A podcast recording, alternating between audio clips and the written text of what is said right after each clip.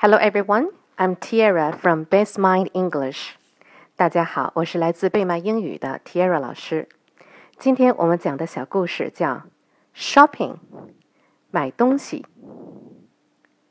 Chip wanted some sugar. He went to the supermarket. He got some crisps. He went to the shop. He got a comic. He went to the market. He got a ball.